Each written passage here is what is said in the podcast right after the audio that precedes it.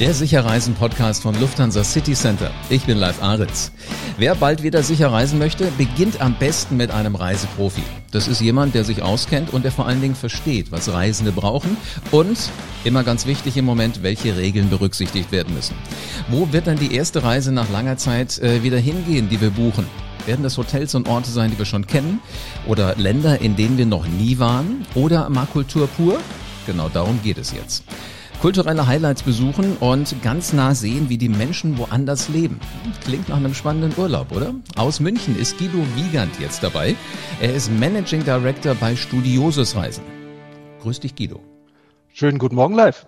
Studiosus, dabei denken ja jetzt die meisten, die sich schon mal mit Reisebuchen beschäftigt haben, Urlaub geplant haben, ähm, sicherlich an klassische Studienreisen, also so tiefgründige Wissensvermittlung, Besichtigung von Kulturstätten, Nähe zu Einheimischen und das alles in einer Gruppe von absolut Gleichgesinnten, die ja äh, ähnlichen Appetit haben. Was davon es war? Hm. Also so, so ganz glücklich wäre ich mit dieser Zusammenfassung zugegebenermaßen nicht.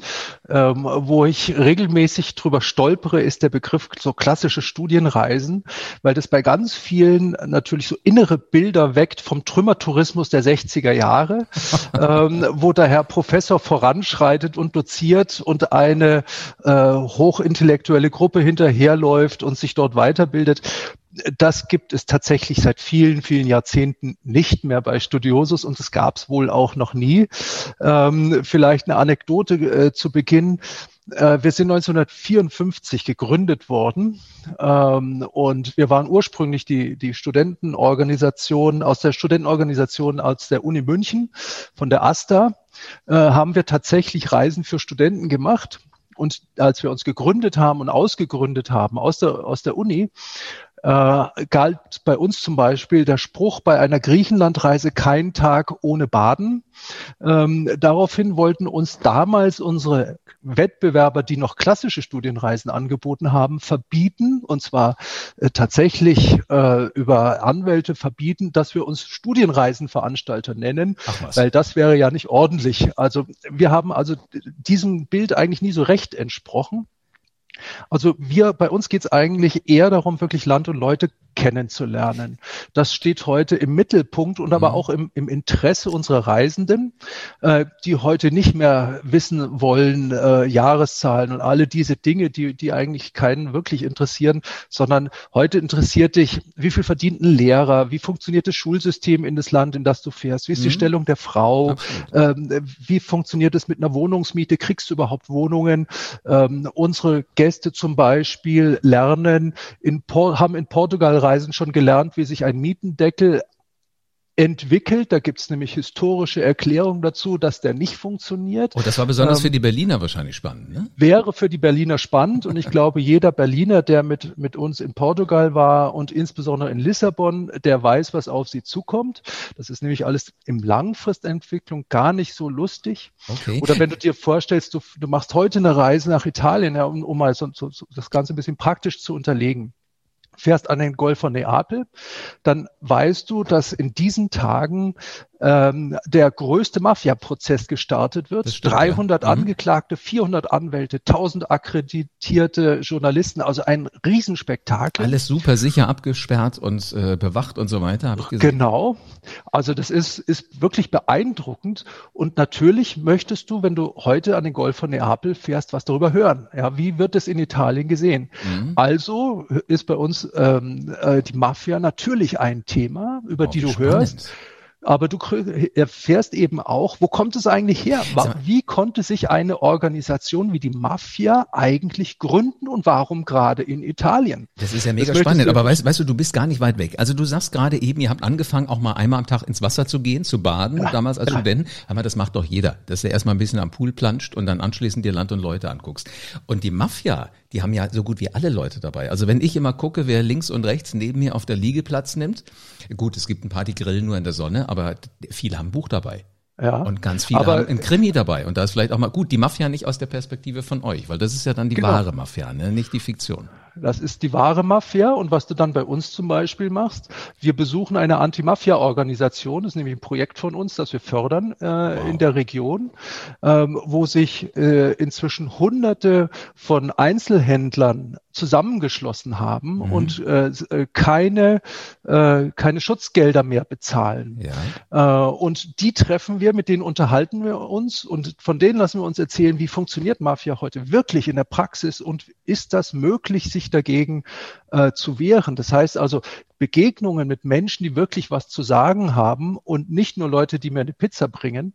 Äh, das ist auch ein zentraler Bestandteil einer Studiosusreise und das erweitert natürlich Horizont, weil du das Dinge erfährst und erlebst, von denen du sonst bestenfalls auf der Liege was gelesen hast. Ja, es ist extrem spannend. Also das hat für mich auch sowas schon fast von, ich sag mal, Eventreisen zu tun. Und du wirst lachen. Ich habe mal, als ich äh, auch studiert habe, witzigerweise, so kommt es zusammen, war ich in Wien. Und ähm, natürlich, wenn du in Wien bist, in so einer Stadt machst du eine Stadtführung. Aber die klangen alle irgendwie eher spröde. Und dann gab es eine Stadtführung auf den Spuren vom dritten Mann. Ich weiß nicht, ob du den Film kennst. Das ist so ein, ja. so, ein, so ein alter Schinken. Und wir ja. sind tatsächlich in die Kanalisation runtergestiegen und mhm. wir haben alles Mögliche gemacht. Natürlich haben wir auf dem Weg auch sämtliche Altertümer vorgestellt gekriegt, die du halt in Wien so sehen musst. Das mhm. ist ja eigentlich der Spirit, den ihr jetzt nochmal konsequent weiterentwickelt habt, richtig? Richtig. Ähm, es ist tatsächlich auch so, dass die, die Ansprüche, äh, die, die viele haben, äh, ist ja etwas zu erleben, was andere nicht erleben. Wo mhm. ist der besondere Kick? Und das ist tatsächlich etwas, mit dem wir uns sehr intensiv auseinandersetzen und auch an, auseinandersetzen müssen. Wo ist denn der Mehrwert einer veranstalteten Reise mit Studiosus gegenüber deiner eigenen Reise, die du selber organisieren kannst? Und ja. wir wissen heute alle, dass du dir zumindestens mal übers Internet relativ schnell einen Überblick verschaffen kannst, was kann kann ich wo wie machen und kannst auch vieles individuell organisieren. Ähm, also müssen wir uns immer wieder Gedanken machen, wo ist der Mehrwert, warum mit Studiosus und warum nicht allein organisiert und im Internet zusammengeklickt. Ich habe im Vorfeld von unserem Podcast heute mal so ein bisschen rumgefragt, wer, wer kennt euch, auch so in meinem privaten Umfeld. Und es waren logischerweise meine Eltern. Ja. Die sagten wir, wir kennen das. Und aber immer wenn ich gefragt habe, hatte ich so Bauchgefühl, dass das eher die Älteren sind, also vergleichsweise Ältere. Ähm, jetzt ist das ein Geschäftsmodell, was wahrscheinlich seit dem Corona-Ausbruch ja schon etwas mehr angegriffen wird als andere Veranstalter. Wie, wie hat sich das bei euch in diesen Pandemiemonaten jetzt entwickelt? Äh, also du hast recht, wir haben, haben äh, überwiegend ältere Menschen auf unseren Reisen, wobei die Frage ist immer älter, das äh, ist ein äußerst relativer Begriff. Nur um dir mal so eine Orientierung zu geben, der durchschnittliche deutsche Pauschalreisende, wenn ich jetzt mal die Kinder weglasse, ist mhm. 50 Jahre alt. Ernsthaft? Das ist so, ja. Also da ist, um, nur bist ein junger Mensch, ich möchte dir ein bisschen Orientierungshilfe geben zu der Frage, was ist älter. Mhm. Äh, tatsächlich äh, haben wir viele Gäste dabei, die sind 50 plus. Selbstverständlich nicht nur, aber doch relativ viele. Und natürlich haben wir dort auch Menschen, und das haben wir in, bei vielen Krisen in den vergangenen äh, Jahrzehnten erleben können. Sie, unsere Kunden sind besorgter als andere Kunden. Äh, und das merken wir natürlich jetzt auch äh, in der, in der jetzigen Krise. Ähm, äh, und für uns gilt eigentlich so das Prinzip, wenn es irgendwo eine Krise gibt, wir gehen als Erste rein und als Letzte raus aus dieser Krise, mhm. äh, sind aber trotzdem sehr robust und widerstandsfähig. Und so ist es tatsächlich momentan auch. Ähm, wir haben äh, Corona tatsächlich seit der zweiten Kalenderwoche 2020 auf unserem Krisenradar. Ähm, Moment, das, ist ja, das ist ja viel früher, als die große Masse das überhaupt wahrgenommen hat, dass das ja, ja. sein könnte. Ja, ja, aber du musst dir vorstellen, wir bereisen 120 Länder und nicht nur in irgendwelchen Ressorts, sondern wir bereisen die tatsächlich. Das heißt, alles, was du in der Süddeutschen liest oder in der Frankfurter Rundschau oder wo auch immer, passiert bei uns auf den Reisen. Das ist unser tägliches Brot, ja. dass wir uns permanent mit den Krisen dieser Welt auseinanderzusetzen haben, weil garantiert immer Kunden von uns vor Ort sind und wir uns fragen müssen, sind die davon betroffen? Müssen wir umrouten? Müssen wir die Hotels wechseln? Müssen wir wo, sie womöglich nach Hause fliegen? Das ist für uns tägliches Geschäft. Wenn du dir, um dir mal eine Größenordnung zu, äh, zu geben, wir beschäftigen uns pro Jahr mit ungefähr 3000 Sicherheitsmeldungen jedes Jahr, äh, verfassen selber 250 bis 300 Sicherheitsmails informieren darüber die Reisebüros über aktuelle Geschehen, die touristische Relevanz haben auf dieser Welt. So, Corona fing an in der zweiten Kalenderwoche an. Ja. Also Seit, wir reden über Januar 2020 jetzt. 2020. Mhm. Bereits zu diesem Zeitpunkt haben wir dann unsere Pandemiepläne aktualisiert. Wir haben Anfang Februar FFP2-Masken für alle Mitarbeiter gekauft. Die gab es damals noch und waren damit ungefähr vier bis fünf Wochen, bevor das Thema tatsächlich überhaupt in Deutschland angekommen ist, unterwegs. Das hatte dann auch zur Folge, dass wir äh, innerhalb einer Woche, als es so richtig losging, das war Anfang März, haben wir unsere Gäste äh, aus 35 Ländern, abertausende Gäste innerhalb einer Woche äh, zu Hause gehabt, alle gut und sicher nach Hause gebracht, Extrem ohne staatliche Unterstützung. Ähm, äh, und wir sind eigentlich vor der Welle gesurft, wenn man das mal so ein bisschen mhm. flapsig formulieren darf. Mhm. Und da, insofern äh, war das eigentlich für uns, es hört sich jetzt dumm an, aber tägliches Geschäft, äh, das, diese Krise zu managen. Also ihr seid nicht so kalt erwischt worden wie vielleicht manch anderer, der gesagt hat, äh, wir sind ja eigentlich für das Vergnügen zuständig und hatten das vielleicht nicht so sehr auf dem Radar. Ja, wir sind auch nicht fürs Vergnügen zuständig. Ich find, halte das auch für eine völlig falsche Sichtweise. Das kann man vielleicht so machen, wenn du, wenn du ein Clubanbieter bist, sage ich mhm. mal, wo mhm. du, wo du eigentlich mit dem Land relativ wenig Kontakt hast, dann kann man das vielleicht so sagen. Aber wenn du Rundreisen in einem Land anbietest, dann suchst du ja nicht Disney World, du bewegst dich im wahren Leben Absolut, mit ja. all den schönen Seiten, die wir den Leuten natürlich zeigen, aber auch mit den ganzen Risiken. Und da gibt's keine Vollkaskoversicherung. Mhm. Das müssen wir leisten als Veranstalter. Das ist unsere Verantwortung. Jetzt habe ich immer so das Gefühl, der Urlaubsreisende möchte ja gerne in der Zeit, wo er dann mal entspannen kann, wo er halt nicht in seinem Alltag lebt. Also die schönsten Wochen des Jahres wird das ja auch genannt, möchte auch mal runterkommen. Und ich habe immer so das Bauchgefühl gehabt, dass du dann so eine Liste gerne hättest. Am Tag bin ich da, dann bin ich da, dann bin ich da. Jetzt hast du ja gerade gesagt, je nachdem, wie die Lage in den Ländern ist, routet ihr das Ganze vielleicht auch um. Das heißt, die Studienreise wird ja dann auch mal ganz schnell so zu einer recht spannenden spannenden Abenteuerreise. Ja, wir versuchen es zu vermeiden, aber es ist tatsächlich so. Ähm, äh, aber auch das, um, um eine andere Episode mal zu, zu, zu nennen und daran zu erinnern, wir hatten vor rund zehn Jahren eine Aschewolke über Europa, mhm. nachdem die unaussprechliche, oh, du kannst es sagen, komm, sag's uns. Eyjafjallajökull hieß der äh, Gratuliere. Mein Kollege kann es auch immer ganz flüssig. Ich hab da, bin da irgendwann gescheitert. So, wir hatten also wochenlang die Situation, dass der Flugverkehr über Europa äh, nicht funktioniert hat. Wir konnten nicht fliegen und mussten, hatten aber trotzdem natürlich unsere Gäste auf aller Welt.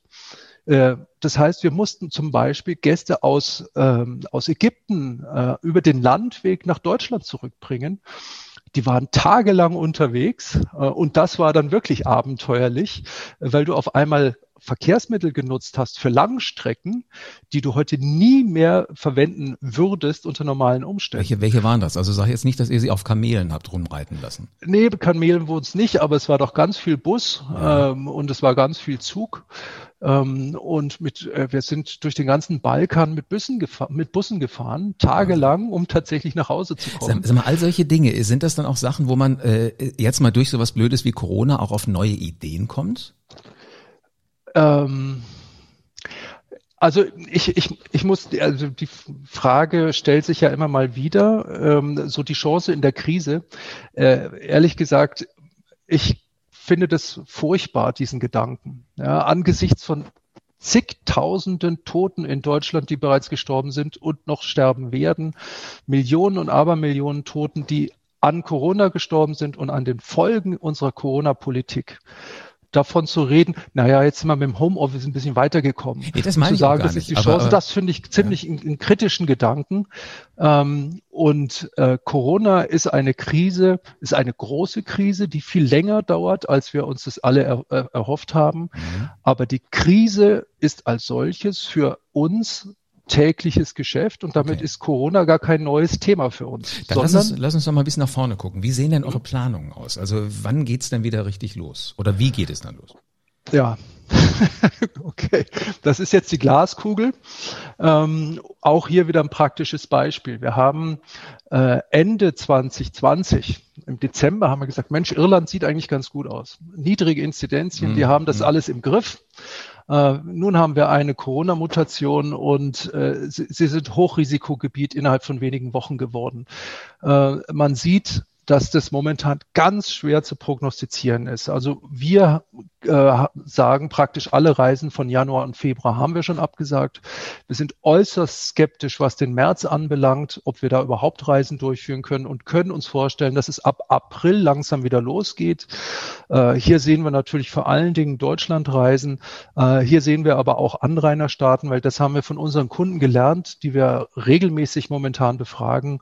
Äh, die Kunden haben tatsächlich Angst, sich zu infizieren und vor allen Dingen, wenn sie krank sind, im Ausland zu bleiben und nicht nach Hause zu kommen. Mhm. Ähm, also im, im Ausland ins Krankenhaus zu müssen, auf eine intensivmedizinische Abteilung, ist, glaube ich, die Horrorvorstellung für die Menschen. Und deswegen rechnen wir für unsere Kunden zunächst mal tatsächlich damit, dass man nach Oberitalien fährt, dass man nach Frankreich fährt, ähm, dass man nach Österreich fährt. Also tatsächlich in Regionen, wo man auch relativ schnell wieder in Deutschland ist. Du, die Attraktivität davon hat sie ja in, in diesem Jahr in das Leben von uns allen irgendwie reingedrängelt. Also ich konnte dir früher alle Wander Wanderwege zwischen Bozen und Meran äh, in dem Alphabet sortiert aufsagen. Ähm, ich kannte aber hier rund um meine Heimatstadt so gut wie keinen Wanderweg. Jetzt seit Karfreitag letztes Jahr, Karfreitag 2020, kenne ich jeden Wanderweg, weil du konntest halt nicht woanders hin. Also es macht es ja auch durchaus spannend, dass du sagst, Italien, Frankreich, Österreich, warum denn Unbedingt. da nicht mal hin? Sag mal, aber wenn du sagst, die Nachfrage jetzt in dieser Reiseamtzeit ist gering, beziehungsweise ihr sagt Dinge ab, wie sieht das mit längerfristigen Buchungen aus?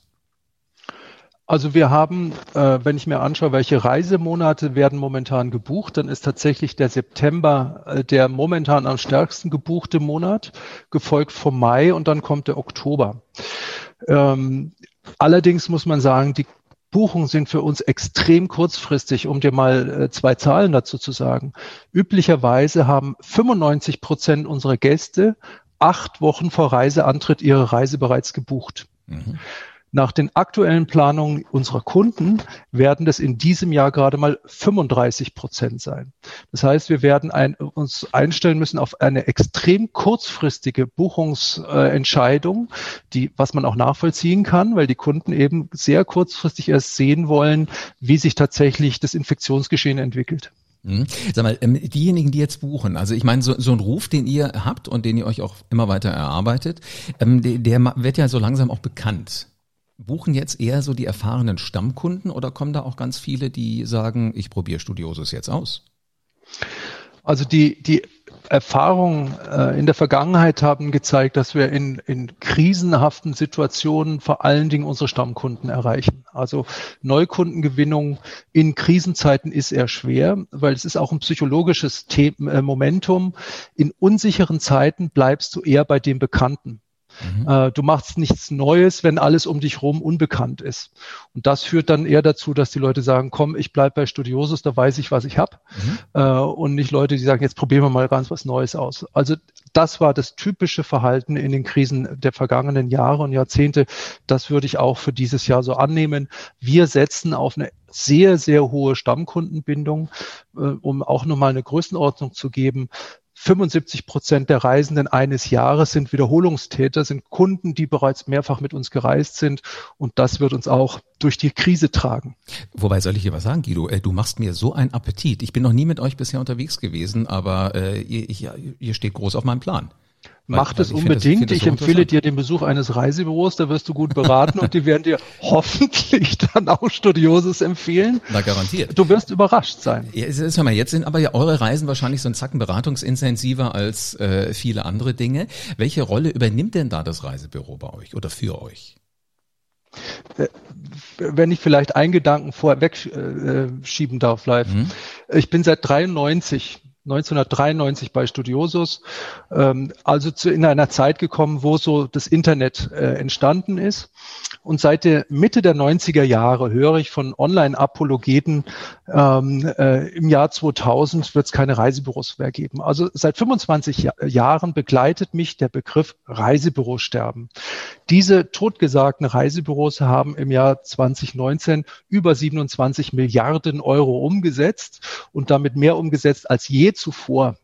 Ähm, also Totgesagte leben länger äh, und so ist es auch bei Studiosus. Natürlich haben wir äh, die Möglichkeiten über Online-Vertrieb, wir haben Telefonverkauf und vieles andere mehr, aber das Reisebüro ist für uns mit großem Abstand der wichtigste Vertriebskanal und ich schätze auch Reisebüros besonders, weil ähm, sie eine qualitative Beratung leisten können, die du über den Online-Handel in aller Regel nicht bekommen kannst. Und für uns ist ja wichtig, dass die richtigen Leute zu uns kommen. Wenn du eigentlich ich sage jetzt mal, kein sonderliches Interesse an deinem Reiseziel hast und eigentlich nur tatsächlich, wie du es äh, jetzt eben mal genannt hast, dich in Liegestuhl legen willst und vielleicht mal ein bisschen was angucken willst, dann bist du bei uns falsch. Und das muss dir ein Reisebüro bitteschön auch sagen, weil wenn der falsche Mensch auf unseren Reisen ist, der wird nicht glücklich, der wird die Reisegruppe eher stören, der wird eher, eher äh, unzufrieden sein. De, bei dem habe ich auch keine Chance, ihn jemals wieder auf eine Studiosus-Reise zu kriegen. Ja, und unser Geschäft liegt darin, glückliche Kunden immer wieder und immer wieder und immer wieder zu erreichen. Und dafür brauchen wir Leute, die dir sagen, das ist was für dich, mach das, oder die dir aber auch mal sagen, nee, das ist nichts für dich, da mach, empfehle ich dir was anderes. Und das ist eine ganz zentrale Rolle, äh, die die Reisebüros übernehmen. Und da vielleicht auch noch mal eine Zahl. Wir befragen unsere Kunden sehr umfangreich nach jeder Reise, wie sie zufrieden waren mit Hotels, Reiseleitung, Programm und aber auch, wie zufrieden waren sie mit der Beratung im Reisebüro. Und jetzt halte ich fest, 97 Prozent unserer Gäste sind mit der Beratungsleistung im Reisebüro sehr zufrieden. 97 Prozent. Es gibt kaum Leistungen innerhalb einer gesamten Studiosus-Reise, wo wir so hohe Zustimmungswerte haben. Toll. Unsere Kunden lieben Reisebüros mhm. und deswegen gehen die dahin. Also nicht, weil sie zu doof sind, um den Internetknopf anzuschalten, sondern weil sie Reisebüros lieben. Und da darf ich jetzt auch mal was sagen. Wir sind jetzt in einer Lockdown-Phase und sind gezwungen, äh, online zu kaufen.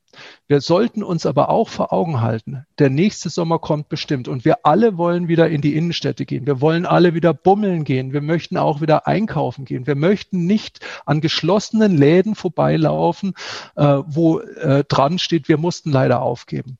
Wir alle sind angehalten, wenn wir unsere Innenstädte lebendig halten wollen, auch lokal zu kaufen. Und deswegen kaufen Sie bei Ihrem Einzelhändler, äh, buchen Sie in Ihrem Reisebüro, halten Sie Ihre Stadt am Leben. Mhm. Äh, das ist schon etwas, was gerade in diesen Tagen auch nochmal sehr deutlich gesagt wird. Absolut. Du, und Lufthansa City Center findet man in jeder größeren Stadt, in jeder kleineren Stadt, überall da, wo Menschen gerne reisen wollen. Und die haben eben auch so diesen Kontakt zu ihren Kunden und wissen dann ganz genau, hör mal, du bist bisher so und so und so gereist. Für dich wäre es auch mal attraktiv, durchaus eine Reise mit Studiosis zu machen. Also da glaube ich ganz bestimmt dran. Übrigens, es kann ja jeder so diese Online-Offline-Geschichte mischen. Mache ich zum Beispiel auch. Ich ähm, bin eigentlich immer einer Bücher, wollte ich immer gerne über Amazon bestellen. Weißt ist schnell da, liegt im Briefkasten. Mittlerweile recherchiere ich bei denen, weil das funktioniert ganz gut. Aber bestellen tue ich sie dann bei meiner Buchhandlung um die Ecke. Und die haben so ein Fenster, was sie Corona sicher gemacht haben, wo sie dir das Buch dann rauswerfen und du musst das Geld irgendwie reinwerfen. Und äh, so kannst du es auch kriegen. Das ist für mich so ein Stück weit die Art und Weise, wie ich versuche, auch das genau umzusetzen, was du gerade gesagt hast. Ich bin da völlig bei dir. Äh, und selbstverständlich bin ich genauso äh, permanent online. Das ist ja keine Frage. Ich bin ja kein, kein Reaktionär. ähm, äh, man muss allerdings sagen, die Buchung im Internet äh, bringt keinerlei Preisvorteile. Das möchte ich auch mal sagen. Gerade bei einer Pauschalreise, die kostet im Reisebüro exakt dasselbe wie in einem Online-Vertrieb.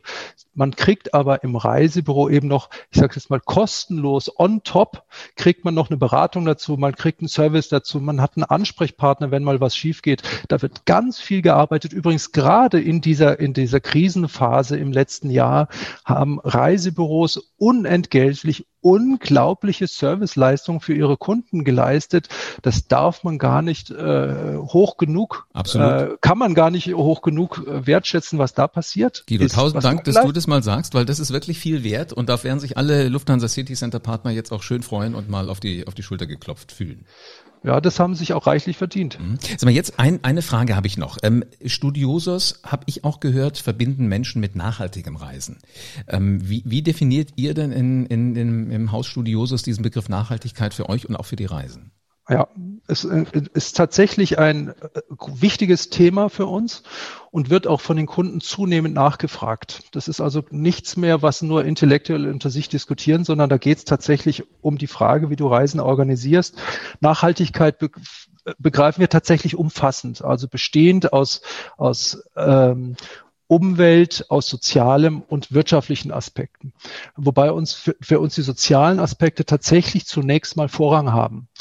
Das hat auch viel mit unserer Geschichte zu tun. Unsere ersten Reisen haben wir 54 durchgeführt in der Nachkriegsphase. Da war Italien noch äh, visumpflichtig. Ähm, da haben Touristen tatsächlich waren die ersten Deutschen, die wieder unbewaffnet die deutschen Grenzen überschritten haben, wenn ich es mal so flapsig sagen mhm. darf. Ähm, also das Thema ähm, Menschen zu begegnen, einander zu verstehen, Völkerverbindung ist im Grunde genommen der Auftrag von Studiosus, den wir bis zum heutigen Tage auch so in uns tragen. Und was natürlich jetzt gerade eine, eine besondere Aktualität bekommen hat, ist das Thema Klimaschutz. Übrigens völlig zu Recht, wie, wie man eigentlich äh, sagen muss. Ähm, hier sind, bieten wir ab dem, äh, ab diesem Jahr werden alle Reisen, die man durchgeführt, die wir durchführen, sind automatisch klimaneutral gestellt von uns. Sehr das heißt, es wird kein CO2 mehr freigesetzt, was nicht automatisch kompensiert wird. Das ist alles im Preis mit drin. Das ist Reisen mit gutem Gewissen, was das Klima anbelangt. Dazu zählt, dass wir über 100 Projekte weltweit haben, wo wir Schulen fördern, wo wir Waisenhäuser fördern, wo wir Fraueninitiativen fördern fördern, die wir dann auch integrieren in unsere Reisen, so dass die Menschen vor Ort auch tatsächlich partizipieren und profitieren. Wir haben regelmäßige Workshops in allen Ländern dieser Welt, wo wir mit, mit Gastgebern uns treffen. Und zwar nicht mit den Hoteliers, nicht mhm. mit den Busunternehmern, sondern mit dem Bäcker, mit dem Polizisten, mit dem Lehrer. Und mit diesen Menschen uns unterhalten, was bedeutet für dich eigentlich Tourismus? Wie funktioniert es bei dir im Dorf? Wo sind die Dinge, die du dir von uns wünschen würdest, von unseren Klasse. Gästen wünschen mhm. würdest? Mhm. Was sind die Dinge, die dich, die dich stören? Äh, wie können wir Verkehr organisieren? Wie können wir unsere Busse parken, dass es für euch in Ordnung ist. Da gibt es ganz viel Austausch mit Menschen vor Ort, die auch teilhaben sollen an unseren Reisen. Guido? Soll ich dir was sagen? Ich glaube, du könntest noch stundenlang weiter Appetit machen. Ich würde vorschlagen, alle, die jetzt richtig Lust haben, so ähnlich wie ich, ähm, ihr hört jetzt auch noch die letzten Sekunden von diesem Podcast und dann anschließend geht's ins Lufthansa City Center. Einfach mal drüber reden oder anrufen und mal gucken, äh, wann die erste Reise mit euch stattfindet. Wunderbar. Vielen herzlichen Dank fürs Appetit machen und ich bin sehr gespannt, welche spannenden Reisen wir alle mit euch noch erleben. Also das musst du dir auf der Zunge erstmal zergehen lassen. Da ist ein Reiseunternehmen, Studiosus Reisen. Guido Wiegand hat gerade davon erzählt. Die haben schon in der ersten Woche, als viele noch gedacht haben, Corona ist irgendwas in China, da haben die schon darauf reagiert, haben sich überlegt, was müssen sie machen, haben ganz schnell FFP2-Masken besorgt, als wir alle noch gar nicht wussten, was ist denn das eigentlich für ein Ding. Finde ich schon clever. Also das ist eine Art zu reisen mit Partnern Partnern, die ganz, ganz weit vorausdenken. Ich habe das Gefühl, da ist man so sicher wie in Abrahams Schoß. Das ist eben sicher. Und das geht nicht nur mit Studiosus, das geht natürlich auch mit den 2400 Reiseprofis von Lufthansa City Center. Die sitzen in über 300 Reisebüros in Deutschland, sind damit deine persönlichen Berater und die kennen sich bestens damit aus, was Reisen angeht und sie kümmern sich um alle Mobilitätswünsche. Hier bekommst du also den rundum sorglos Service kostenlos, wie Guido gerade gesagt hat, noch von Reiseprofis oben auf deinen Urlaub drauf. Damit du für die nächste Reise auf dem Laufenden bleibst, abonniere diesen Podcast am besten jetzt und lass gerne eine 5-Sterne-Bewertung da. Und damit bleibt mir nur noch zu sagen, bis zur nächsten Folge vom Sicher Reisen Podcast.